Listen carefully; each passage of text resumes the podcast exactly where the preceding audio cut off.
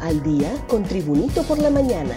A continuación, la actualidad informativa nacional e internacional este 9 de junio del 2023. Presidenta Castro llega a China en visita oficial. La presidenta Xiomara Castro llega este viernes a Shanghái, China, en una gira oficial que inicia del 9 al 14 de junio del presente año por el gigante asiático. En Shanghái, la presidenta Castro será recibida en el aeropuerto de esta ciudad con todo el protocolo que da el gobierno chino a los gobernantes de países extranjeros. Luego, en un hotel de esta región china, de unos 25 millones de habitantes, las autoridades de la ciudad le harán el saludo tradicional de las autoridades edilicias de Shanghái, entre otras actividades que incluye su agenda. Seguro Social paraliza las atenciones. El personal médico del Instituto Hondureño de Seguridad Social suspendió las hospitalizaciones y la atención médica a los derechohabientes por la falta de pago de cinco meses a los médicos y enfermeras. Así lo informó la doctora Alejandra Varela, quien dijo que se han vencido todos los plazos que le han dado a las autoridades, pero la situación es insostenible por falta de pago. Ponchados amanecen vehículos en el centro de salud Alonso Suazo. Los empleados del Centro de Salud Alonso Suazo denunciaron que al menos ocho vehículos de la institución amanecieron extrañamente con las llantas desinfladas y que no se conoce cómo pudo pasar esto a todos los carros. Los afectados declararon que esta acción es obra de los colectivos del Partido Libertad y Refundación Libre, quienes han mantenido diversas protestas en el Alonso Suazo.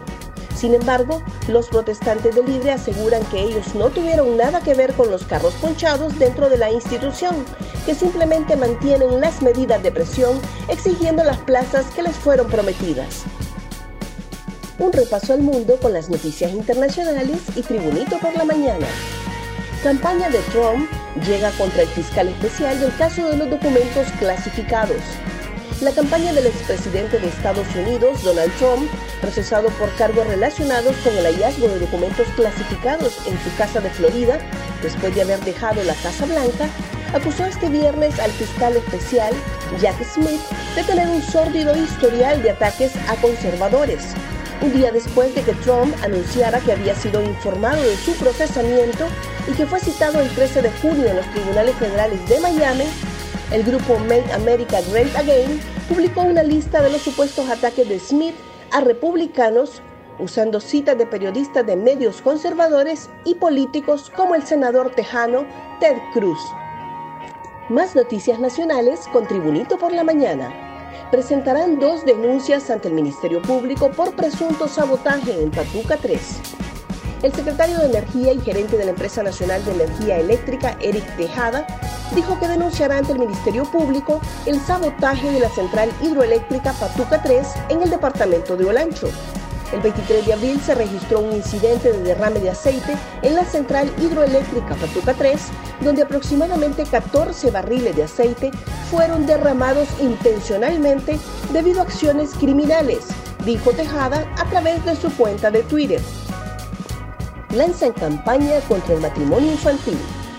El proyecto Guamalali Nuestra Voz, financiado por la Agencia Andaluza de Cooperación Internacional para el Desarrollo e implementado por Ayuda en Acción, lanzó la campaña Alto al Matrimonio Infantil, donde los protagonistas fueron las niñas, niños y jóvenes que alzaron su voz para promover la erradicación del matrimonio infantil.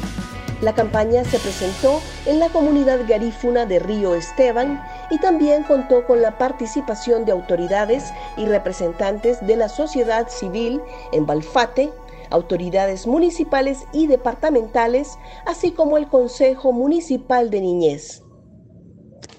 Melissa Borjas advierte que a pesar del daño que le quisieron causar, va para la Copa de Oro. El éxito no llega fácil, está acompañado de amarguras y piedras en el camino, pero solamente un guerrero sale adelante con la frente en alto, demostrando que cuando se quiere, se puede. Esta es la triste realidad que ha vivido nuestra histórica referente en el arbitraje femenino, Melissa Borjas Pastrana, que se prepara para otro mundial y ha viajado a la Copa de Oro, pero ha tenido que vivir una odisea porque su propia Comisión Nacional de Arbitraje son sus enemigos en el camino. Gracias por tu atención. Tribunito por la Mañana te invita a estar atento a su próximo boletín informativo.